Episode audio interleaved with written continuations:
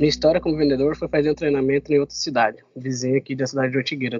Durante o almoço, eu estava na loja aguardando o retorno do treinamento. Aí chegou uma cliente e fui no caixa pagar.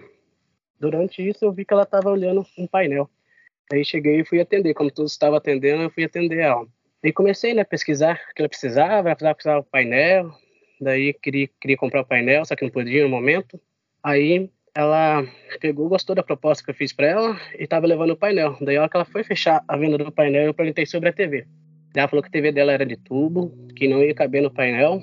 Daí eu ofereci a TV também, mostrei as que nós tínhamos, mostrei as, as ofertas.